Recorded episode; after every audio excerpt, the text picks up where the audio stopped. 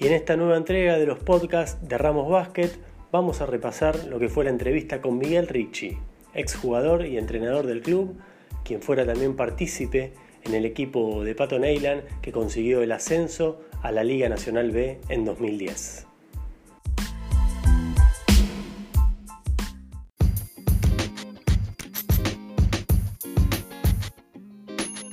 ¿Cómo, ¿Cómo le estás llevando ahí en Brasil, Miguel? Mira, acá debe ser parecido como está ahí, ¿no? Pero no todo el mundo ha acatado la, cuarentena. Tenemos un presidente un tanto polémico. Los que, los que leen diario van a saber de lo que hablo. Bolsonaro es un mono con pistola, diríamos en Argentina. Sale dando tiros, habla pelotudeces y él es contra el, distanciamiento, contra el aislamiento. Dice que si la gente se muere y se infecta, y bueno, es la vida, dijo. Así que acá estamos. Complicado, sí, sí. Uno, uno que va siguiendo los medios de comunicación, Brasil de Sudamérica es el país con más infectados y mayor cantidad de, decesos y bueno, preocupa.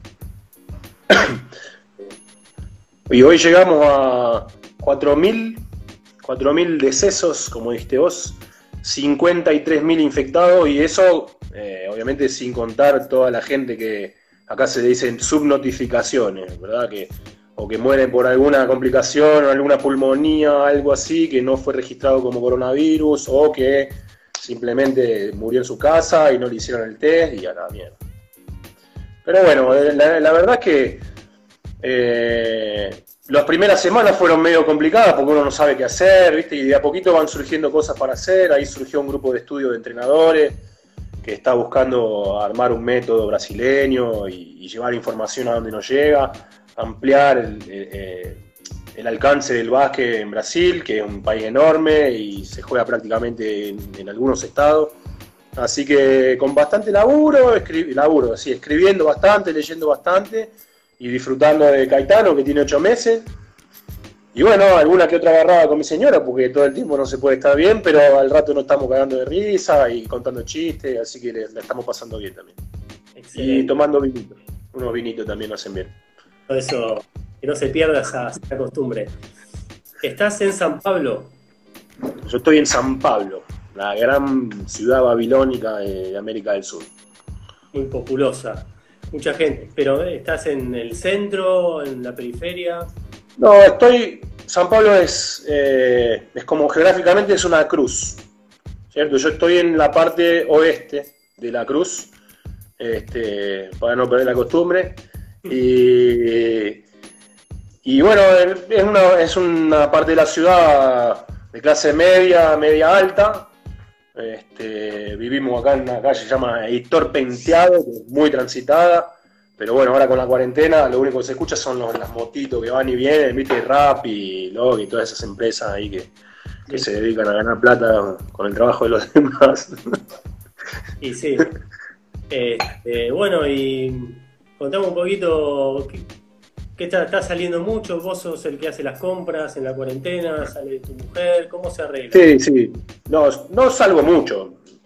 Este, debo haber salido unas tres, cuatro veces. Sí, al supermercado, básicamente. Eh, ¿Qué más? A ver, dice. Sí, básicamente eso, supermercado, hacer las compras.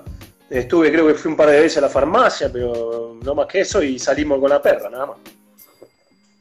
Bien, y bueno, ¿qué estás haciendo ya puntualmente, Miguel? ¿Estabas trabajando como entrenador de básquet?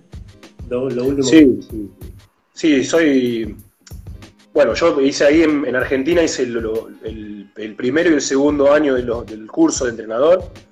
Eh, el primer año lo hice para dirigir eh, Ramos, para dirigirlos a ustedes, la tira B, el Team B. Este, bueno, durante ese año este, empecé a hacer el curso. De hecho, eh, con tu viejo porque tu viejo, viste, me decía, pero eh, el que me metió ahí fue Álvaro Castiñeira, viste. Entonces tu papá me decía, pero Miguel, vos no tenés el título. No, Carlos, pero quiero trabajar. No, bueno, déjame a mí que, bueno, pero vos te, me tenés que prometer que vas a hacer el curso, porque si no, no te puedo habilitar. Entonces me habilitó durante el año que yo estaba haciendo el curso y ahí arrancó mi carrera como entrenador. Y acá en Brasil este, no me aceptaban los cursos argentinos, así que tuve cuatro años en la, Facultad de Educación Física, me recibí de profe y arranqué a laburar como entrenador hace, hace tres años y medio, cuatro años, así que empecé a trabajar en el, en el Club Paulistano, que es un muy buen club acá de San Pablo, que tiene equipo de liga, que tiene unas buenas inferiores, tiene buena estructura, entonces estoy en un buen lugar, estoy contento. ¿Estás dirigiendo categorías inferiores? ¿Qué serían ahí? Sí, hoy dirijo, este año estaba dirigiendo sub 13 y sub 14, el año pasado me había tocado sub 15, sub 16 y el año anterior me había tocado sub 12 y sub 13.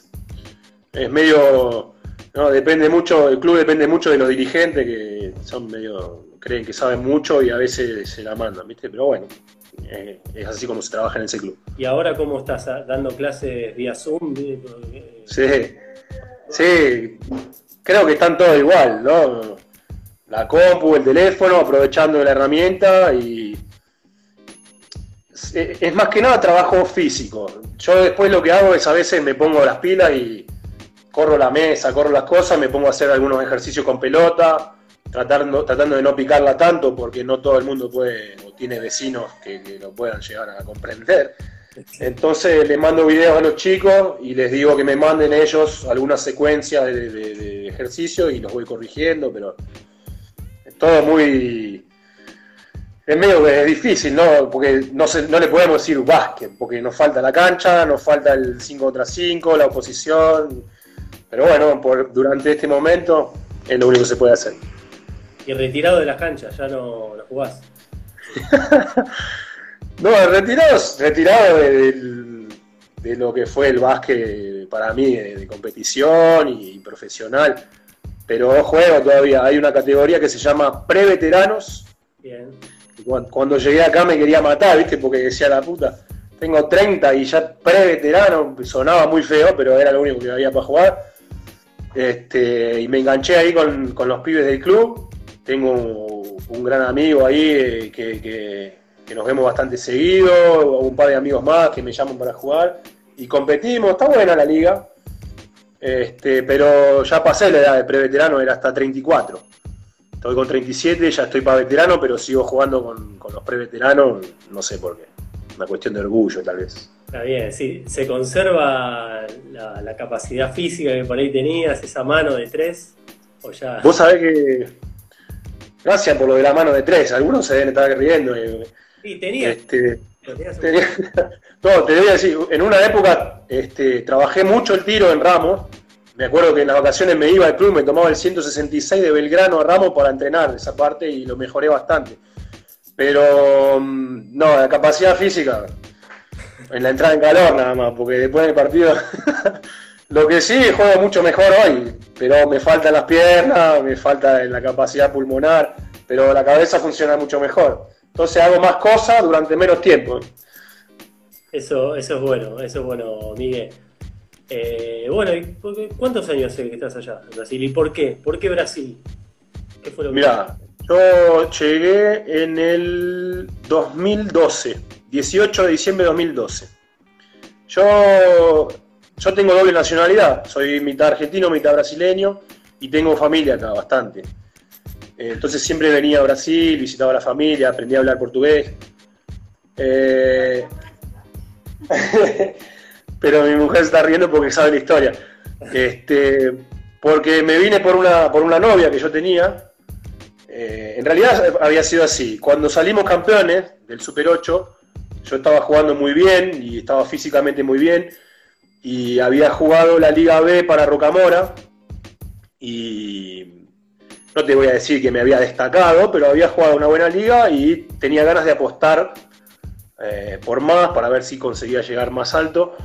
Y, hice la apuesta de venir a San Pablo a jugar a Liga Sorocabana, para, que, que, era el campeonato paulista, ¿no? la primera división del campeonato paulista, que es el segundo campeonato más importante del país. Y bueno, vine, me la jugué. No me fue muy bien por una cuestión de tiempo. Yo estaba, estaba había terminado el Super 8, estaba parado hacía dos, tres semanas. El campeonato ya, ya, había, ya había empezado. Bueno, un par de complicaciones con el entrenador también. No resultó, me volví y ahí empecé mi relación con mi ex, este, que la seguimos a distancia y bueno, en un momento dije, me voy a, me voy a Brasil, me voy a, formar una familia en Brasil. Bueno, me encontré con esa realidad de que no me aceptaban los títulos, me hice la carrera de educación física y después este, pude empezar a entrenar en el Paulistano, me separé y bueno, ahora estoy con Tatiana hace un año y medio por ahí y con muy felices, ahí con, un crío de ocho meses, así que bueno, la vida y sus vueltas. Qué bien, qué bien, Miguel. Bueno, y una pregunta que estaba preguntando Javo Boda, que fue compañero tuyo en algún equipo, diferencias quizás en el básquet argentino brasileño y cómo ves este básquet moderno de hoy en día. Bueno, Javo, abrazo. Este, primero quiero decir que mis memorias rancheras están medio trastocadas, pero me guardo, guardo grandes recuerdos y me acuerdo de todo el mundo. Así que Javo, te mando un abrazo. Este, un tipo que entrenaba mucho, eh, Javo. Mirá, el básquet brasileño creo que tiene un... Así, el estilo es parecido a lo que se jugaba antes, aquel equipo de Oscar y Marcel, la famosa respuesta brasileña, tratan de jugar rápido, acá le dicen juego de volumen, le dicen, ¿no? De tirar mucho para conseguir muchos puntos. Entonces, generalmente se ven juegos un poco desordenados, por, momentos se, se, transforma en un picado, donde se trata de defender duro, eso sí, se, se trata de defender duro, se trata de llegar rápido al ataque y resolver en los dos, tres primeros pases para un tiro de tres puntos, ¿no? Porque ahora con, la, con Houston y Golden State, todo el mundo que tiene licencia para tirar, y mucho rebote de ataque para poder tener segunda chance y, crecer en volumen. Entonces el estilo brasileño hoy en día es básicamente ese, pero tienen un gran problema, que es que, o tenemos un gran problema, que es que los jugadores jóvenes con mayor proyección, si no llegan a jugar en la NBA o en una universidad de, importancia, se quedan en Brasil y bueno, terminan siendo figuras y estrellas acá en Brasil, pero no trascienden, digamos, a nivel internacional y, al final de cuentas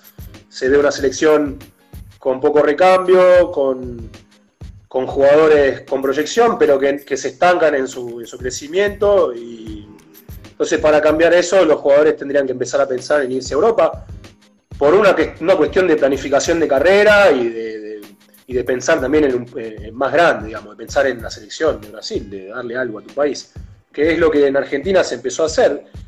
Después de la generación de dorada hubo un, medio que un impasse ahí de jugadores que se iban y se dejó de ir gente y después de nuevo empezaron a irse, de Liga se fue, que acá era muy criticado, se fue y le hizo muy bien, Campazo se fue, La Provítola se fue, Brusino, y bueno, tantos otros que, vemos ahí en la selección jugando fantástico.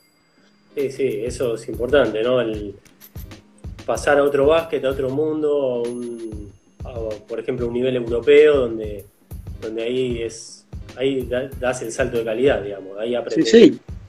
Competís contra tipos que están en otro nivel, ¿viste? Son muchos países, hay mucha plata, mucho, mucha infraestructura, mucho estudio entonces es mucho más fácil mejorar y evolucionar. Y Javo había preguntado del básquet de hoy. A mí me gusta. Que bueno, es parecido medio a lo que, lo que decías, el básquet brasileño. Sí, sí.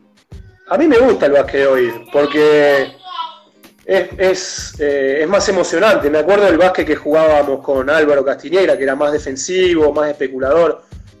Ojo, es un básquet que a mí me parece un básquet inteligente, pero claro, lo más lindo es meter la pelota en el aro. Entonces, cuanto más oportunidades tenga de meterla en el aro, mucho mejor. Y lo que se descubrió hoy, este, gracias a, ese el famoso Big Data, es que para tirar un tiro de media distancia contestado, mejor tirar un tiro de tres puntos este, o buscar un buen tiro de tres puntos para ganar en eficacia y poder eh, convertir más puntos. Y, también nos dimos cuenta que la mayor parte de los, de los tiros de tres puntos, eh, con una buena visión, se dan en el comienzo de las ofensivas. Entonces eso hace que los equipos jueguen más rápido para conseguir más tiros y también más rápido para conseguir tiros de mejor calidad. Entonces es un ritmo vertiginoso, eh, se ven muchas variantes ofensivas en, poco tiempo y, está bueno, a mí, a mí me, divierte bastante, desde que no se transforme en un picado como, pasa muchas veces acá en Brasil. Bueno, Miguel, vamos a pasar un poquito la, la etapa del rancho, vamos a traer viejos, viejos recuerdos. Este, bueno, ¿cómo, fue tu primer contacto primero con Ramos? ¿Cuándo llegaste? Vos venías de obras, si no me. Yo venía, no, vos sabés que yo hice las inferiores en obras y en un momento, eh, a los, a los 17 creo, me fui a San Andrés, porque yo era muy ansioso, muy impaciente. Yo era hincha de obra, iba a la, hinchada, alentaba, decía pelotudeces. Este, y mm, pero me fui, me fui a San Andrés, me fue bastante bien, jugué en el TNA eh, con el gringo Mareto, después con la Ginestra, con Roberto Volpi, fallecido. Este, el Pato Neyland estuvo en varios de esos procesos. Y, y, la última temporada fue con Álvaro Castiñeira, en la cual San Andrés tuvo muchos problemas de plata, fue la época de la crisis del 2000, 2001 y bueno, tuvo muchos problemas de plata y perdió muchos puntos por una cuestión de, de, guita y terminamos jugando la serie para evitar el descenso contra Independiente de Pico, que, supo ser campeón de la liga. Y bueno, perdimos 3 a 2. Por el mejor de 5, perdimos 3 a 2 en La Pampa. Y en ese momento dije, yo no quería tener a gente, porque yo en esa época era re hippie, ¿viste? Y era, el mundo puede ser mejor y no quería saber de la gente ni nada. Entonces me quedé sin club, un salame. Me quedé sin club. ¿Qué decidí hacer? Como era hippie, dije, bueno, me voy a, me voy a, de Buenos Aires a Salvador, Bahía, eh, de mochilero con dos primos que vivían en México. era mi primo Mariano y mi prima Paula, que tenía una nena de un año. Imagínate la locura que tenían. Y arrancamos, hicimos Buenos Aires, Montevideo, el Chuy, Florianópolis, San Pablo, bueno, y fuimos escalando hasta Salvador me pasé en ese viaje, me pasé unos 40 días. Y a la vuelta estuve bastante tiempo al pedo intentando decidir qué era lo que quería hacer, ¿viste? Hasta que en un momento dije, pero ¿qué es lo que voy a querer hacer? Yo quiero jugar al básquet, ¿qué estoy haciendo acá? Entonces me, me enganché de nuevo con un amigo, que Federico Martínez Pereira, que jugaba en obras todavía, y empecé a entrenar empecé a entrenar a obras, empecé a entrenar a obras y entrenaba, entrenaba y yo estaba con un ritmo todavía, una cabeza medio TNA, ¿viste? Entonces estaba un ritmo arriba de los pibes y mm, empecé a llamar a entrenadores, yo empecé a ser mi propio, mi propio agente, empecé a llamar a entrenadores, nadie me quería, hasta que en un momento me llama Álvaro Castinero, me preguntó qué estaba haciendo, le conté, se me rió en la cara y me puso en contacto con tu viejo y empecé a entrenar. Me acuerdo que el primer entrenamiento me bajó la presión. Quedé pálido, blanco. Todos me miraban y decían, ¿este pibe de dónde vino? Claro, tenía una peluca y una barba, parecía, parecía Charles Darwin, ¿viste? Y bueno, así fue como, como llegué. Este, tu viejo fue, me, me, dio la bienvenida, este, arreglamos ahí una, una pequeña suma de dinero que tu viejo quedó contento porque creo que pensó que yo iba a pedir más porque venía el TNA, ¿viste? Así que ahí arrancó. Ese fue el primer contacto. Te arregló con poco, gasolero ahí adentro. Gasolero, total, gasolero. Adentro, bueno, y después fuiste haciendo la carrera en el club, fuiste entrenador, pero bueno, me quiero detener en lo que fue el proceso de primera división. Porque, bueno, todos se quedan con, con las luces, con el campeonato que le ganan a Ferro en Super 8, que fue el ascenso por primera vez a un torneo nacional, a la, Liga B del 2010, pero antes hubo que morder y masticar derrotas y dolorosas. Recordarás esas ligas metropolitanas con los indios, el torneo que, que tiene un equipazo y no puede ascender. Bueno, fueron golpes duros. Sí, fue... Mira, yo, yo lo veo como, como un proceso, ¿no? Eh, porque mirándolo hoy, fue el equipo que salió campeón, tenía justamente una base de, jugadores que si bien no se habían formado en el club, habían pasado mucho tiempo jugando en el club y sentían la camiseta, ¿viste? Tenían ganas de ganar no solo por un título, por, por tenían ganas de ganar por Ramos, ¿viste? Porque habían estado mucho tiempo, porque conocían a la gente, el, esfuerzo de todo el mundo para que, para que el equipo tuviera lo necesario.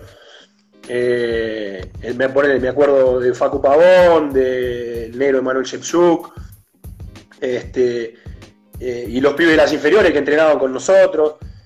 Entonces fue como un proceso, ¿viste? Ver Manute Montero, la leyenda Manute Montero.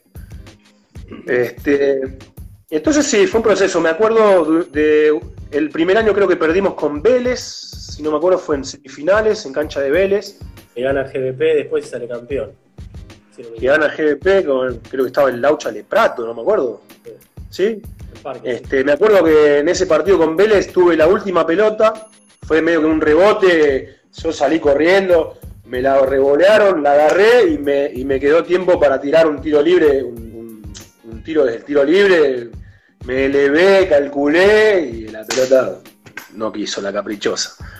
Así que, bueno, ahí donde estaba, seguí camino por el túnel y me fui al vestuario, tenía los ojos así porque yo creí que la iba a meter, Ahí al año siguiente, creo que el año siguiente ya fue, el Álvaro se fue y, y ya vino Marcelo Trapnik Creo que fue así. Sí, sí, sí. Este, si no me equivoco, fue eso. Claro, y ahí se armó un equipazo, ahí se armó un equipazo. Vino, se quedó el mismo Olmedo, vino Joaquín Olmedo, estaba yo, el gato Walter. Archie Perrella. Este, ¿Eh? Archie Perrella. Eh, Marquitos Alonso, Manute estaba todavía, Marcelo Bellísimo. Después había un. ¿Eh? No, había, un pibe, no me acuerdo el nombre, pero eh, jugaba de 2-3, bien alto, que saltaba, metía una volcada de, concurso, ¿viste? Y bueno, ahí fue el año que jugamos todo el año fantástico, llegamos primero, y fue el año que en Banco Nación. Ah, Miguel, perdón, Jorge García, puede ser el Flaco García, era el que la volcaba. Jorgito García, exacto. Muy bien, Fede, muy bien. Exactamente. Este, y ese año, al final del año, cuando estaban llegando las finales, me acuerdo, no sé quién, no me acuerdo quién fue un piedras inferiores, le pegó una trompada a Washington, el árbitro. Sí, sí, me acuerdo. Y lo desmayó, tuvo, bueno, fue un escándalo, fue un quilombo y se paró todo y bueno, recién al año siguiente pudimos volver a jugar y llegamos a la final, pero perdimos con Jeva que tenía un excelente equipo, también un grupo que venía, venía junto durante mucho tiempo y que después eh, una parte de ese equipo iba a venir a, darle una mano para salir campeón. Nacho Bálzaga, Efes, eh, La Padula. Eh, vino Guido Efes, el hermano de, Leandro, vino a entrenar también, jugaba con nosotros. la verdad que fue una gran...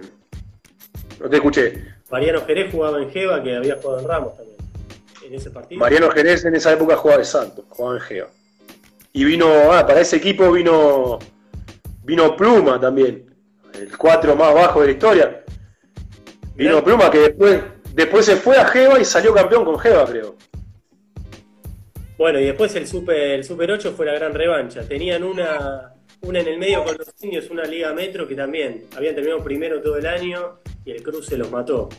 Que después los indios ascienden.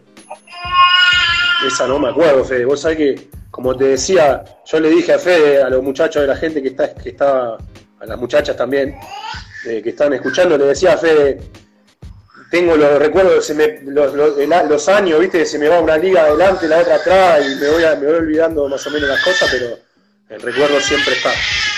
Che, eh, ¿qué estamos haciendo?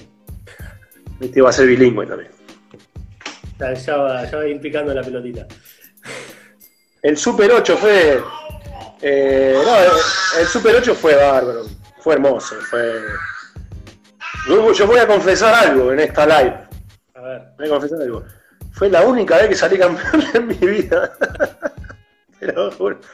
Así que le debo al rancho el campeonato, el, como es, la banderola esa que cuelgan ahí, la única que tengo de campeón se la debo al rancho. Eh, fue una temporada fantástica. Temporada fue, la verdad fue corta, ¿no? Fueron tres meses y medio. Yo venía de.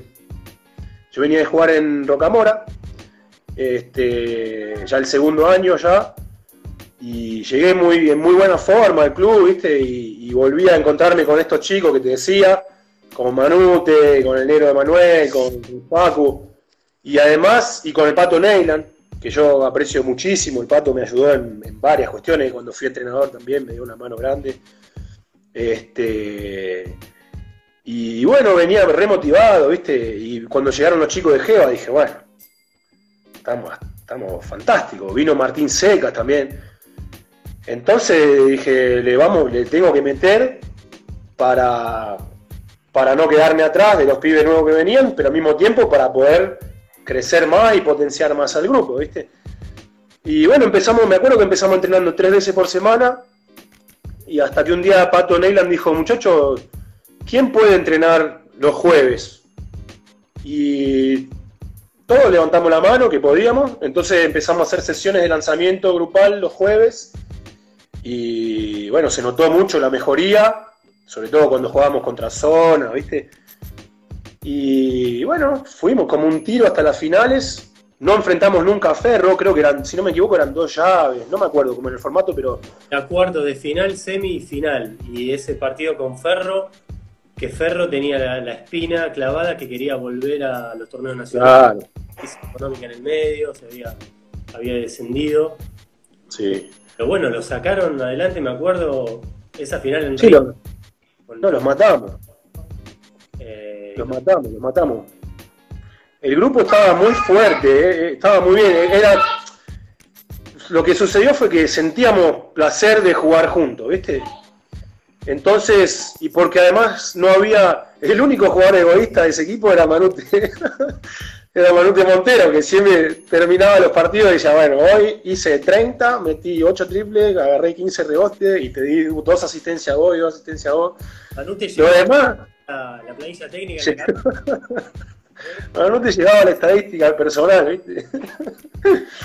este, pero ¿viste? Todos, todos teníamos un sentido altruista del juego. Nadie, a nadie le importaba eh, ponerle, irse en contraataque y meter una bandeja si tenía la asistencia para que el otro hiciera el gol más fácil.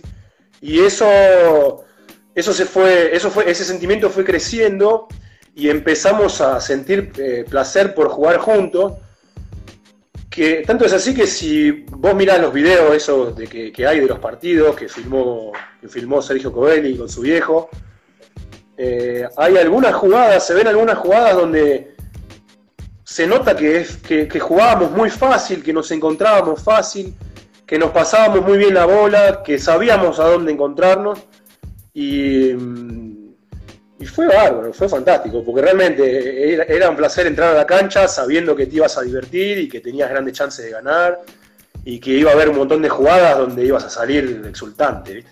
A mí lo que me pasaba con ese equipo, de, los flashes que me voy acordando, es que por ahí venía el partido un poco parejo, pero se enchufaban dos minutos y era, era un Ramos que te avasallaba.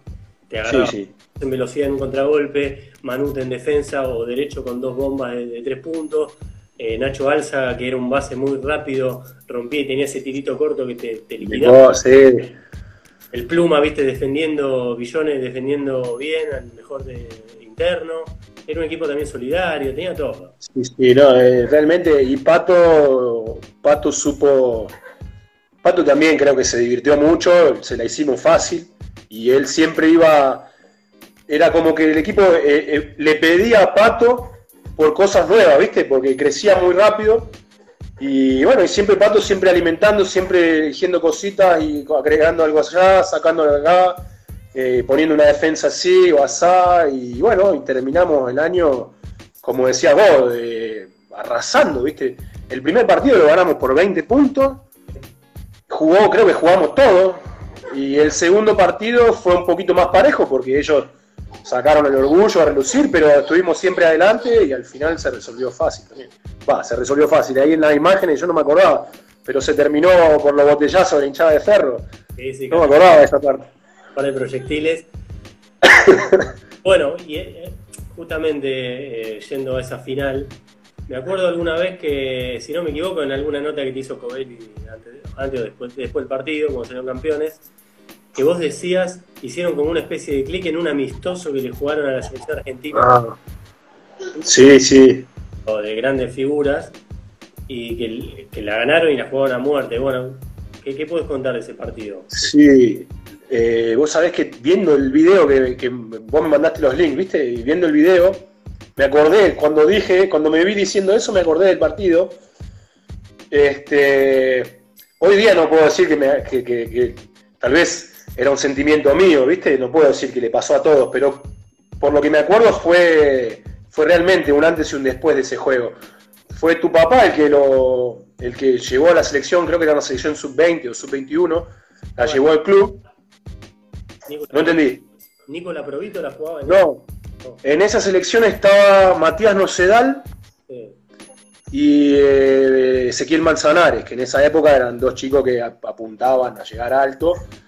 Calculo que habría otros pibes más entre los pivots, pero no me acuerdo, me acuerdo de esos dos. Y, y sí, eh, fue un partido, parecía un partido más, ¿viste? Pero claro, nosotros llegamos al club, entramos al vestuario, a la salita, ahora están nuevos los vestuarios, me gustaría conocerlo, pero entramos ahí a la salita atrás de la, de la tribuna y claro, empezamos a decir, bueno, muchachos, no será por los puntos, pero los pibes están con la camiseta de la selección.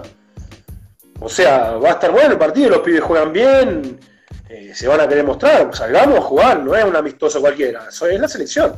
Entonces, salgamos a jugar fuerte. Este, y bueno, no me acuerdo cómo fue el desarrollo del partido, pero me acuerdo que fue. claro, los pibes se querían ganar un lugar en la selección también. Entonces, hablando mal y pronto, nos matamos a trompada. Eh, tanto así que me acuerdo en un momento, uno de los pibos, este, yo estaba bloqueando al pibe y claro, el pibe empezó a empujar con los brazos y lo miro al árbitro y el árbitro estaba mirando, pero claro, el pibe de la selección se, no, no pitó nada.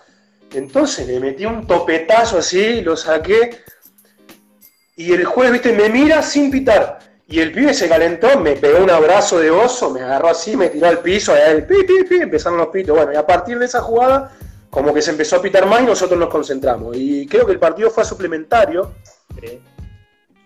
y lo ganamos en suplementario. Este, yo me acuerdo que ese partido jugué bárbaro, no me acuerdo ahora ni cuántos puntos hice, pero me acuerdo que jugué bárbaro, que corría para todos lados, estaba en toda la cancha.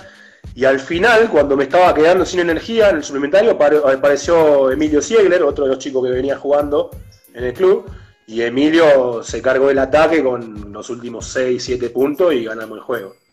Y, y hay una anécdota, esta es una anécdota familiar, con ese partido. Este, yo le dejé, porque lo, transmitía, la, leyenda decía que lo iban a transmitir en vivo por ATC o por Canal 7, este, y le dejé a mi viejo un VHS para que lo grabara, ¿viste?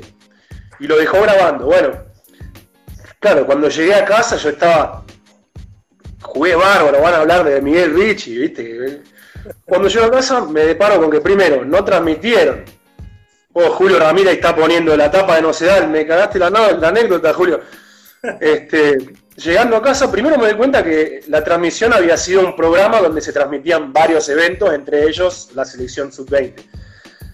Y la única imagen que dura más de 20 segundos es en el final del partido donde agarro la pelota, me voy corriendo y voy a meter una volcada. Yo que sé, se me vence la pierna y tiro una bandejita bien trucha y viene corriendo no se da de atrás y ¡plum! me pegan, pero un cachetazo de vole y la manda a la tribuna. Y Gustavito Kufner empieza a gritar: ¡Ese es Nocedal! ¡Ese es Nocedal! La gran promesa del básquet argentino. Y dice, no puede ser, no puede ser. Así que bueno, el partido que la rompí, Nocedal fue la figura. decime de nuevo. Hay que recuperar ese video, por lo menos esa Tiene que estar no, no sé qué dice, me parece que lo vi una vez más y me indigné tanto que lo debo tirado a la basura, no sé. Claro, bueno, viendo los comentarios de la gente, claro, dicen que estaba la Provítola, yo me acuerdo porque estaba Margarita Stolbizer en ese partido. Ah, claro. Estaba en, primera fila y eh, la Provítola no se cambió en ese partido, se lo estaban cuidando, estaba Kimber, Andoni. Ah, mirá vos. Era lindo equipo ese, era lindo, bueno, buen equipo. Yo del APRO me acuerdo de haber enfrentado, de haberlo enfrentado contra Morón. y, realmente ya ya jugaba de uno y de dos, me, tocaba defenderlo bastante y yo decía, la puta, este pibe, ¿qué, le pasa? Me está pintando la cara y yo lo corría y lo corría y lo corría y no lo podía agarrar. Porque él es como que, claro, los, buenos jugadores, los, buenos, buenos, este, siempre están uno o dos pasos adelante de la jugada y con recursos técnicos, ¿viste? Excelente, la Provito, la verdad que ya en esa época mostraba que era diferente.